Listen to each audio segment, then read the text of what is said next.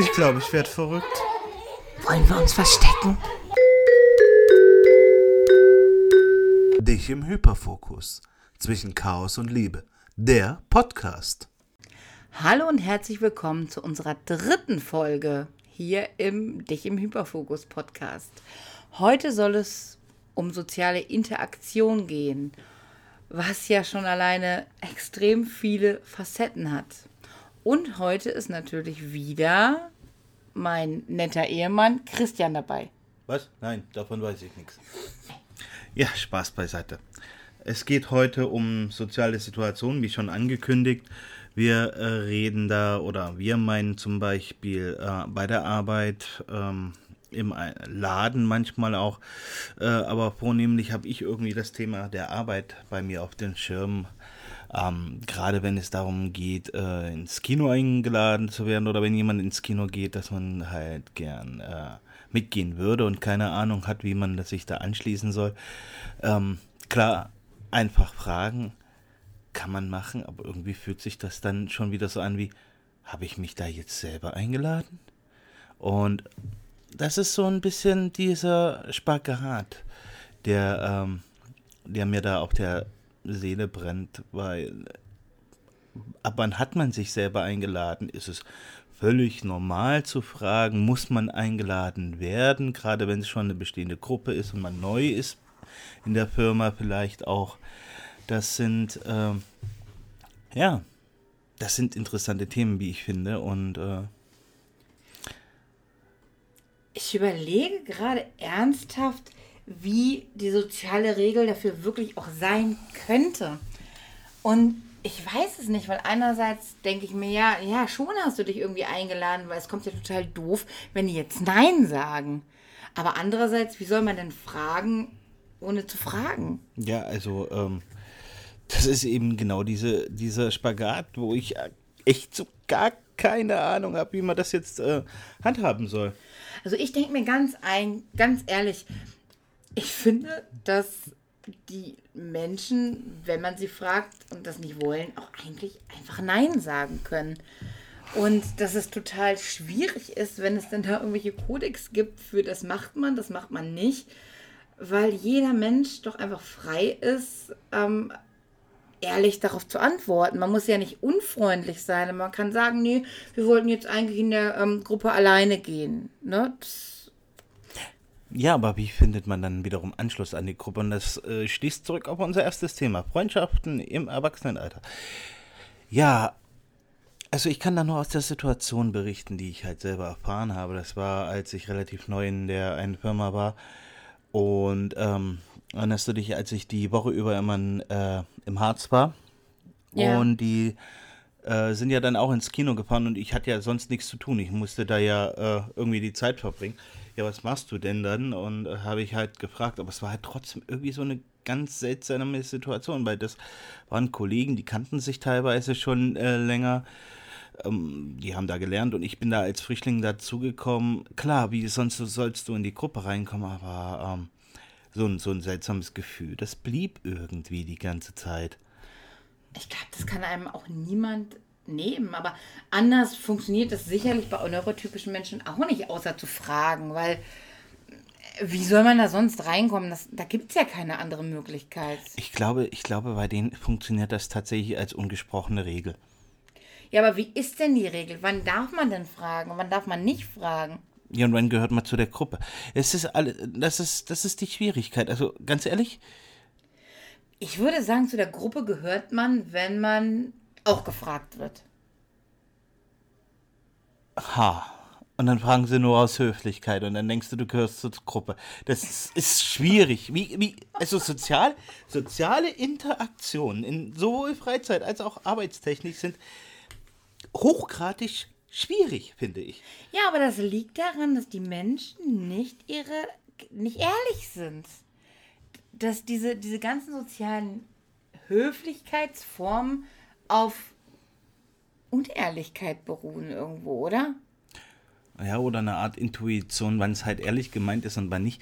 Ähm, ja, aber man müsste ja einfach nicht unehrlich sein. Ja. Weißt du, man kann auch ehrlich sein, ohne jemanden zu beleidigen. Ja, das natürlich, das kann man alles. Also man kann, Du weißt, wie das geht? nein. Ich weiß. Also, Ich rede sowieso immer noch frei Schnauze. Also ich kann das definitiv nicht. Ich finde, ich finde aber auch, dass ähm, alle Interaktionen mit Menschen, die man nicht so gut kennt, total schwierig sind. Ich hasse es auch im Laden. Ich hasse es im Laden, diesen Dialog mit dem Kassenmenschen führen zu müssen.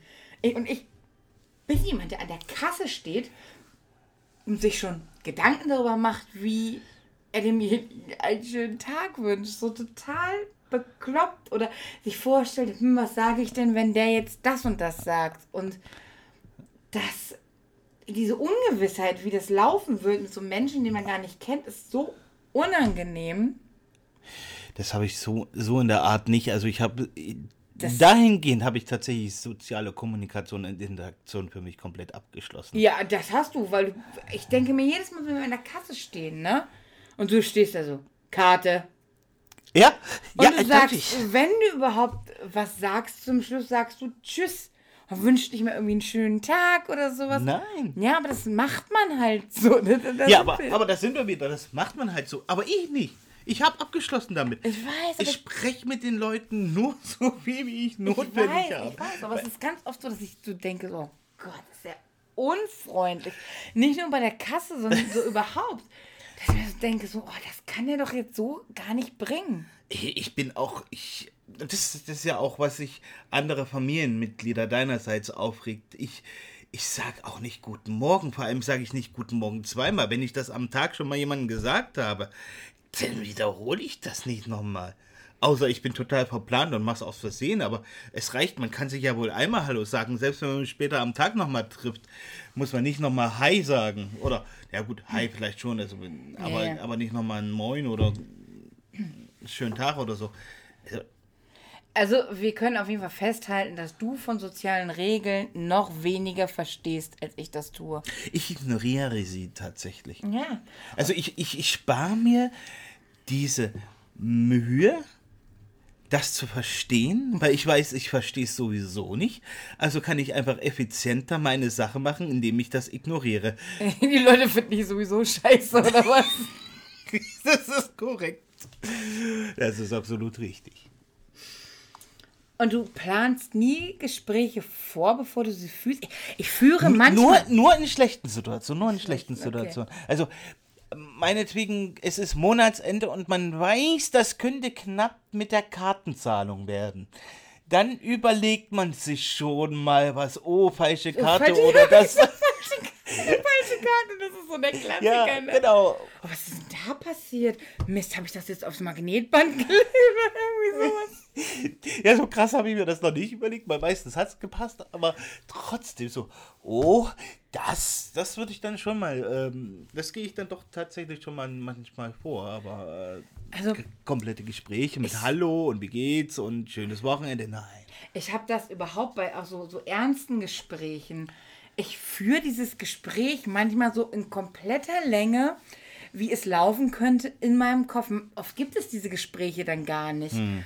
Ähm, mir oder, mir, anstrengend. oder mir fällt oder mir fallen, fallen die Sachen, die mir in meinem Selbstgespräch eingefallen sind, in diesem Gespräch dann leider nicht mehr ein, weil die waren total gut. Ich bin so richtig gut in, in theoretischen Gesprächen, ne? Ja. wo keine Emotionen involviert sind. Dann denke ich mir so, boah, boah, wie du reden kannst, Mädchen, wie du reden kannst. Es hört sich, es hört sich so gut an. Entschuldigung, dass ich gerade so abfeiere. Also gut, dass wir keine Kamera haben. Ich, ich muss es tatsächlich unterdrücken. Das tatsächlich kann ich das auch. Und genau das, was du sagst, das, das passiert mir halt dann auch. Weißt du, ich plane das, ich mache mir sogar Notizen dafür. Und dann sitze ich da mit meinen Notizen oder habe sie im besten Fall sogar vergessen. Ne? Und dann sitze ich da und es läuft absolut anders als überlegt und ich vergesse die Hälfte, was ich sagen will und bin dann vielleicht sogar überrascht, weil es irgendwie positiver läuft, als ich es erwartet habe und hä? Ja, du, du, du bist auch tatsächlich, und das verstehe ich immer nicht, du bist auch nicht gut darin, dich zu verteidigen.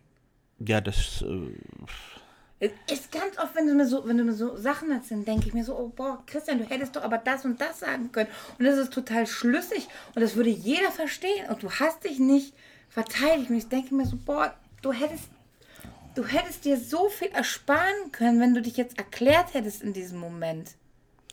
Ja, ich habe aber das aufgegeben, weil ähm, da sind wir wieder bei dem Thema, dass das irgendwo immer wieder eine Rechtfertigung ist oder als Rechtfertigung angesehen ja, wird. Ja.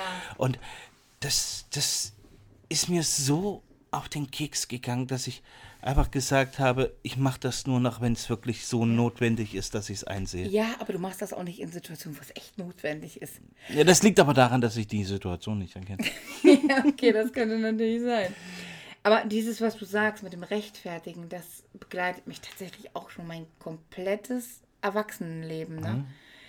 Äh, nicht, nicht mal Erwachsenenleben, auch schon, auch schon eigentlich als Teenager ist mir immer gesagt worden, ja, du brauchst dich jetzt nicht rechtfertigen. Aber doch, es geht nicht ums Rechtfertigen. Es geht ums Erklären. Es geht darum, dass ein Mensch, der ständig missverstanden wird, weil seine Kommunikation halt einfach anders ist, so viele Details geben möchte wie möglich, damit ich einfach nicht missverstanden werde. Und trotz, dass ich extrem viele Details gebe, werde ich so gut wie immer missverstanden. Ich denke mir dann so. Kannst du das bitte lassen? Was?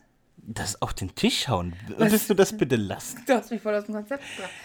Was, was zur Hölle? Warum hat er mich nicht verstanden, obwohl ich alle Details gegeben habe, die notwendig gewesen wären, damit ein, also in meinem Kopf, logisch denkender Mensch versteht, was ich sage.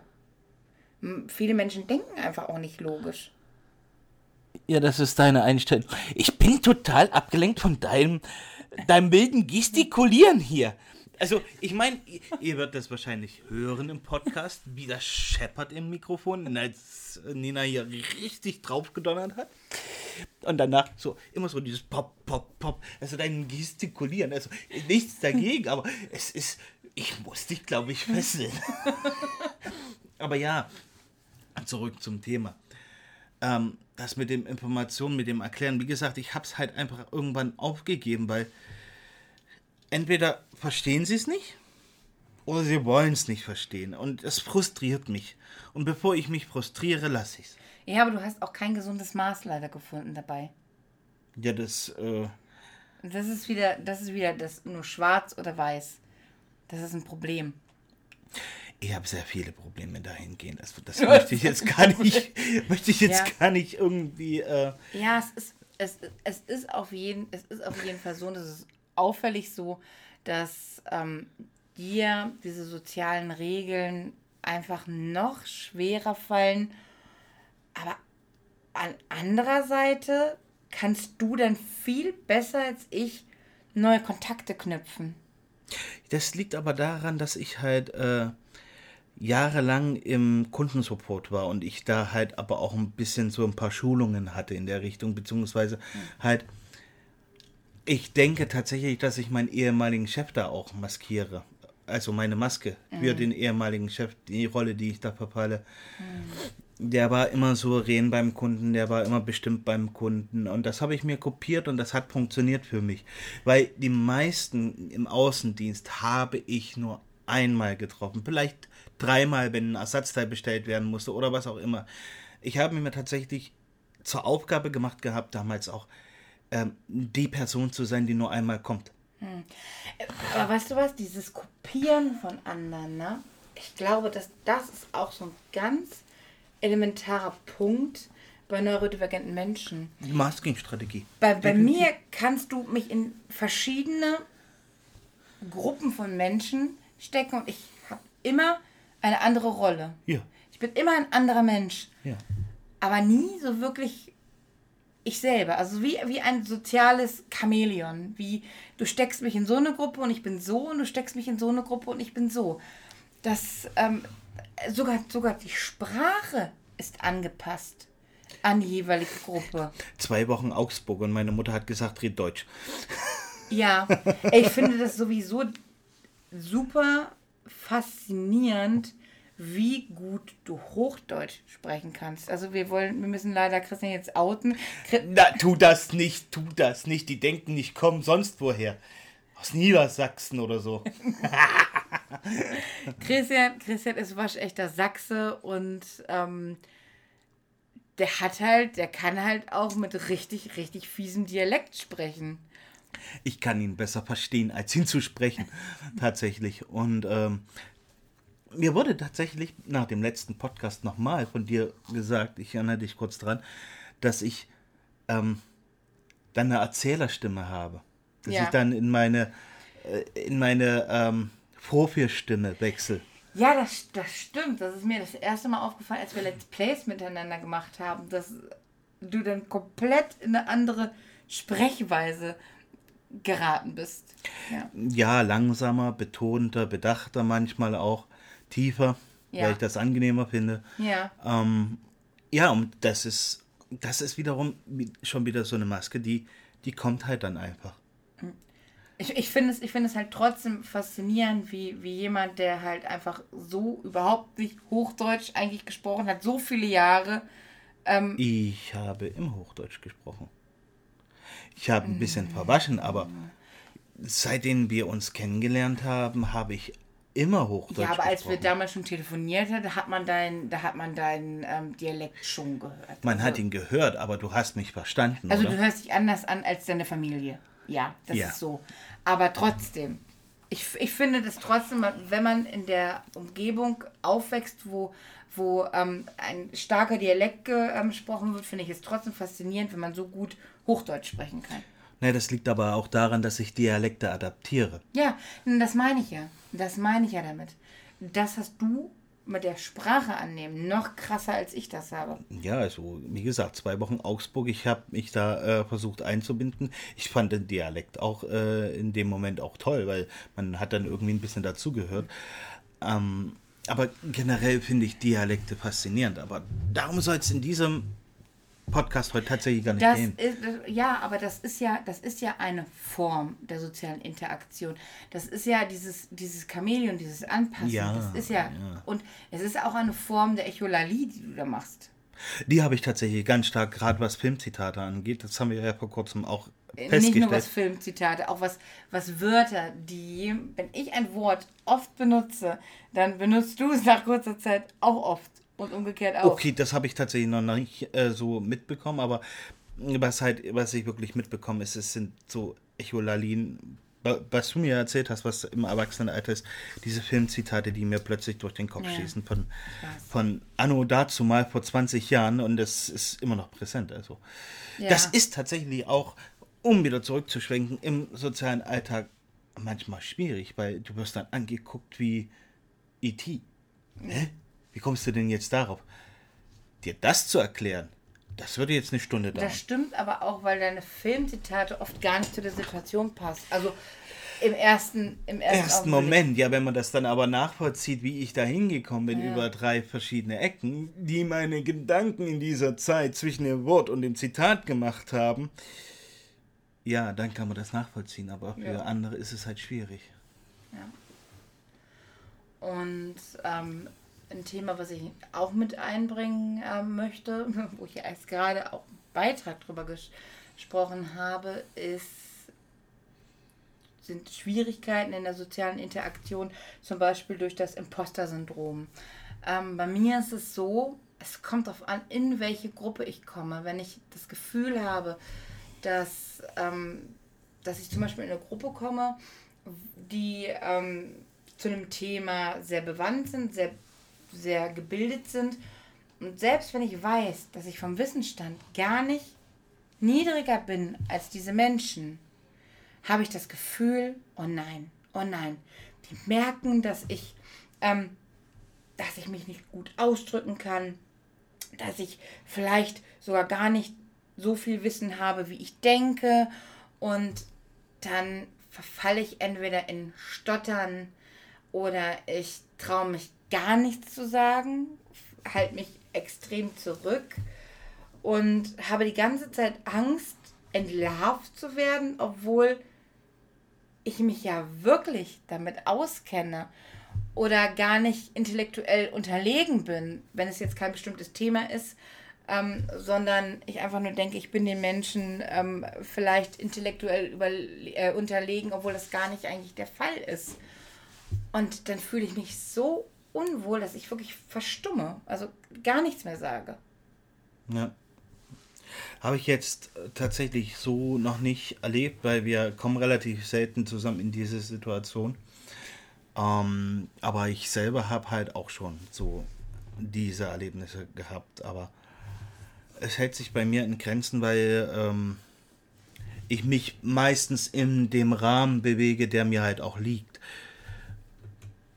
Und äh, das heißt, ich, ähm, ich bewege mich dann halt im, im Rahmen der IT und da habe ich halt auch im Regelfall Ahnung davon. Ja, dann hast du das Prinzip gerade nicht verstanden. Ich kenne mich ja, das ist ja auch der Rahmen, in dem ich mich auskenne.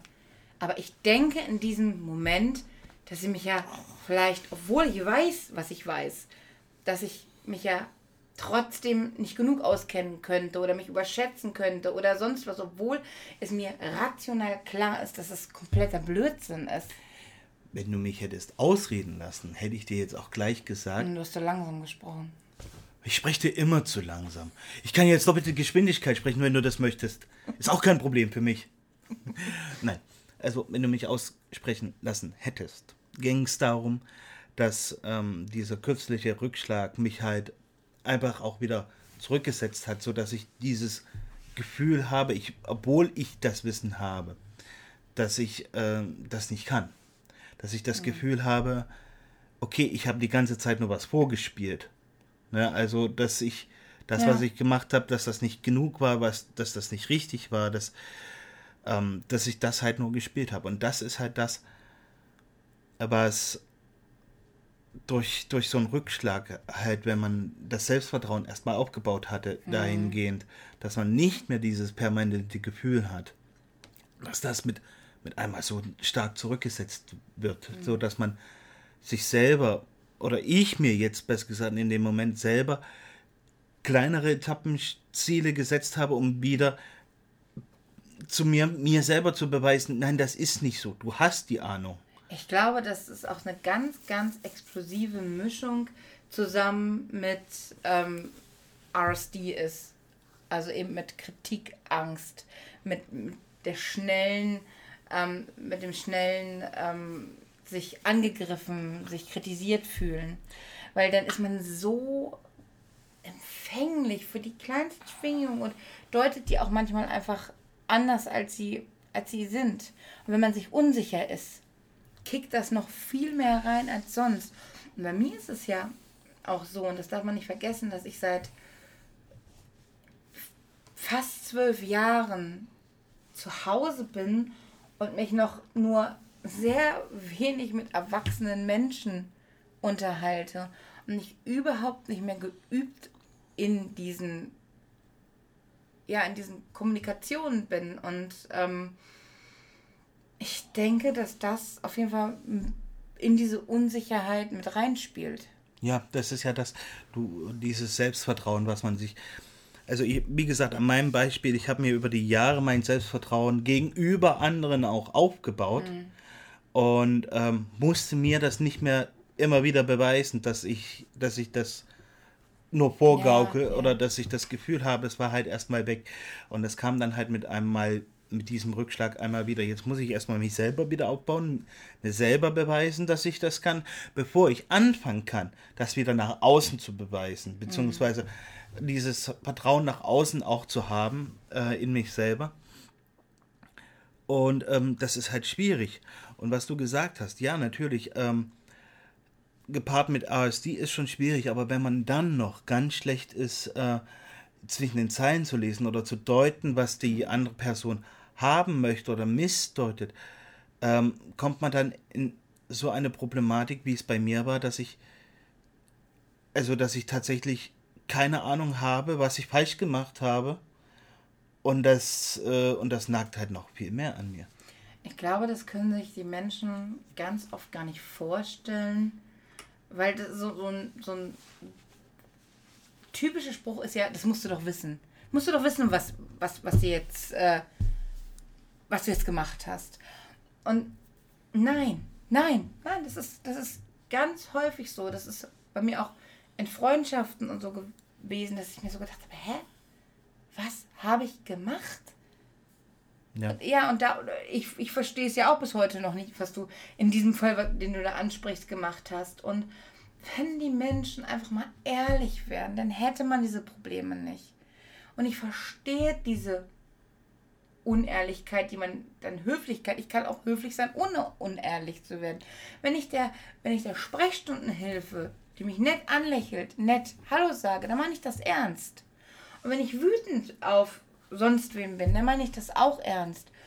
Und ich finde, so sollte das hier auf der Welt auch funktionieren, indem man einfach ehrlich ist. Man kann ehrlich sein, ohne zu verletzen. Ja, das, das sehe ich ja auch so. Und das Schlimme an diesem geschilderten Fall oder diesem angedeuteten Fall, in dem besser gesagt, ist ja, dass von vornherein abgesprochen war oder wir, wir von vornherein klar war, der Status quo, es wird alles, was, auch, was ist, wird direkt angesprochen. Es wird nicht durch die Blume gesagt, es wird praktisch auf den Tisch gehauen und sagt, gesagt, hier, das ist scheiße. Ja, die machen, Menschen machen es trotzdem nicht. Selbst wenn sie sagen, sie machen das, musst du noch zwischen den Zeilen lesen. Ja, also, also erwarten sie, dass man das dann mitbekommt. Genau das ist das Problem. Und für mich als Person, der noch nicht mal merkt, wenn man extrem angeflirtet wird mit den Aussagen, ja, ganz ehrlich, ich muss mich darauf verlassen, dass wenn abgesprochen ist, sag, was, was, was Sache ist, sag es klar raus und dann können wir eine Lösung finden. Ich muss mich daran halten, weil ich gehe davon aus, dass das so gemacht wird. Hm. Ne? Ja, du hast, du hast auch wirklich wenig Interpretationsspielraum. Also, ähm, ja. ja, das ist, das ist, das ist bei dir, das hatte ich vorhin schon mal gesagt, das ist bei dir einfach auch krasser ausgeprägt. Ja, und das macht die sozialen Interaktionen halt einfach auch nicht äh, einfacher. Und dadurch gehe ich lieber den Interaktionen aus dem Weg und ähm, bin meistens auch eher lieber für mich, arbeite für mich alleine. Ähm, klar, ich mag es gerne auch mal mit Kollegen unterwegs zu sein. Ich mag es, mit denen zu sprechen. Aber meistens hat es halt zur Folge, dass ich mich ablenke dadurch dass ich aus meiner Aufgabe raus bin. Mhm. Oftmals war es früher so, dass die Leute einfach auch zu mir gekommen sind und mich rausgerissen haben. Gerade in, äh, als ich äh, alleinig äh, in der IT war, weil die, die waren halt gewohnt, komm vorbei, statt ein Ticket zu machen. Mhm. Ähm, das, das war problematisch und das ist es nach wie vor, weil ich lasse mich ablenken, ich bin dann raus. Und dann wieder in diesen Trott reinzukommen, ist manchmal so schwer für mich dass ich da auch dann lieber die soziale Interaktion vermeide und äh, die Tür zumachen würde, wenn ich könnte. Ich sagte was, wenn wir in der Schule nebeneinander ge gesessen hätten, hättest du deinen Schulabschluss nicht geschafft. Wenn wir in der Schule zusammengesessen hätten, hätten wir beide die meiste Zeit vor der Tür verbracht. Aber weißt du was? Ich, ich, habe, ich habe schon in der Schule viel Zeit vor der Tür verbracht. Also ich, ich glaube, meine Lehrer waren froh, wenn ich es überhaupt zur Schule geschafft habe. Hm, so oft, ja. wie ich zu spät gekommen bin. Ja, ja, zu, spät, ja, zu spät kommen und... Ähm, Aber ich ähm, war auch oft draußen. Ja. ja.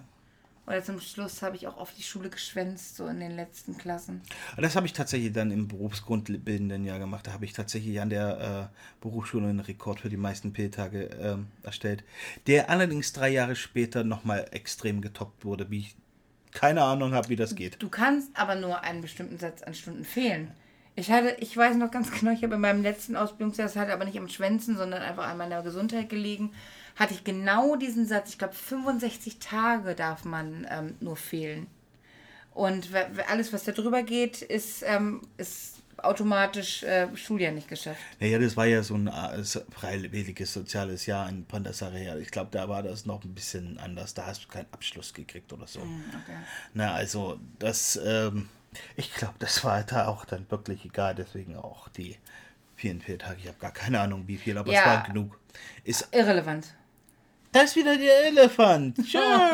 da sind Chris, das, es ist auch, es wäre auch heute nicht, es wäre auch heute keine Folge gewesen, wenn du nicht mindestens einen schlechten Witz gemacht hättest. Und du hast heute noch keinen schlechten Witz Ich, gemacht. ich finde, wir können da ein Spiel draus machen. Wenn die Zuhörer äh, das, äh, diesen schlechten Gag mit dem Irrelefant hören, sollen sie in die Kommentare gerne die Minute schreiben, wann sie den gehört haben. Einfach mit, ähm, mit irgendeinem äh, blöden Spruch dazu von mir aus gerne und die Leute Ja. wundern sich dann, warum. Andere schlechte Witze sind natürlich ähm, äh, zu entlarven von Christian sind natürlich auch immer erlaubt. Ja, aber ich bin der Meister drin. Das, äh, Ist gut. Wir- schweifen wieder vom Thema ab, aber ich denke, wir haben das Thema. Wir sind bei unseren 30 Minuten. Wir haben, wir haben ähm, uns vorgenommen, die äh, Zuschauer nicht zu, die Zuhörer, Gott sei Dank nur Hörer, ähm, nicht mit, mit, Armen. mit langen Minuten zu äh, überfordern. Ähm, ja, ich bin gespannt. Ähm, du musst das Intro noch rausrechnen, ne? ich bin gespannt, ähm, was ihr dazu sagt, ob ihr vielleicht ein paar Kommentare dazu schreibt, wie es euch geht, ob es euch auch so geht. Und ähm, ja, auf dem Austausch würde ich mich auch freuen, vielleicht bei uns auf der Instagram-Seite. Und ja, nächste, Fol nächste Folge wird auch wieder ein spontanes Thema sein, weil wir uns noch keines überlegt haben. Wie immer. Wie immer. Und wir freuen uns auf euch und Das sind viele und bis zum nächsten Mal. wir wünschen euch noch einen schönen Abend.